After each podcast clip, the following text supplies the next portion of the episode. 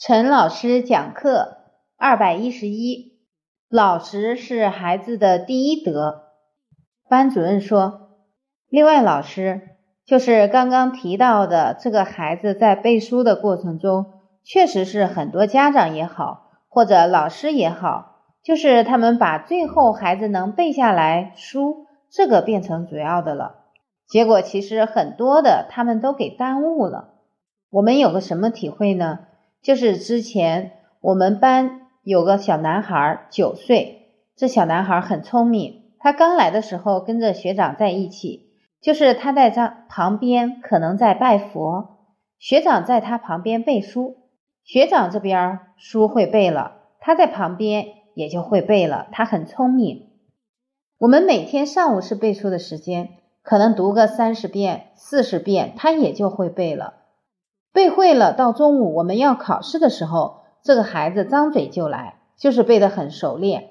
结果再过过个半个月，我们要有一次统考或集体考试的时候，你就发现每次这个同学他就是不熟练。我当时也特别奇怪，我说你每天考试都很熟练，为什么到这个时候你就不熟练了？过了半个月，难道就忘了吗？而且也是读背百遍，后来在生活中你去观察，你就会体会到，像老师讲的，他平常生活中没有界定会，只是靠他的小聪明背得很快，忘的也很快。背的过程中，很多同学是有口无心的，就是变数多了，顺着嘴就吐露出来了。陈老师。大家一定要记得，孩子可以通过小聪明把书背下来，这是有的。那个根性好的、根性利的，他能做到这个。但是老师不要被欺骗，老师不认这个。你只要不读够百遍，背够百遍，默写到百遍，不认。你必须得做个老实人。你的聪明骗不了我。传统文化的老师、学校老师要有这个看家本事。他会背了还不行，不对，一定要用变数。这个变数就是硬功夫。这一天，比如说八个小时背书，少十分钟都不行。你聪明能背下来也得背，培养他什么？老实。这个孩子老实敦厚，这是第一德。所以我们讲叫诚敬，通俗来说叫老实，实际上是诚心和静心。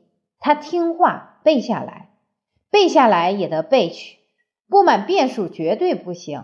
而且你要是跑过来，老师我会了，拿教鞭还得给你两下。为什么呢？你怎么那么浮躁？你敢跑过来说这话，一次他就老实了。所以说，好的老师教出来的这些孩子，他特别有诚敬心。老师说让多少就是多少，会背了也在那儿背。所以这些孩子都不浮躁，那就教得好，在成绩上下功夫，绝对不是说你看他这个写多好，他已经花十分钟就背下来了，那也不行。越这样的孩子，越要让他学会成敬、恭敬心，不能不老实。公路字，传统私塾教育答问。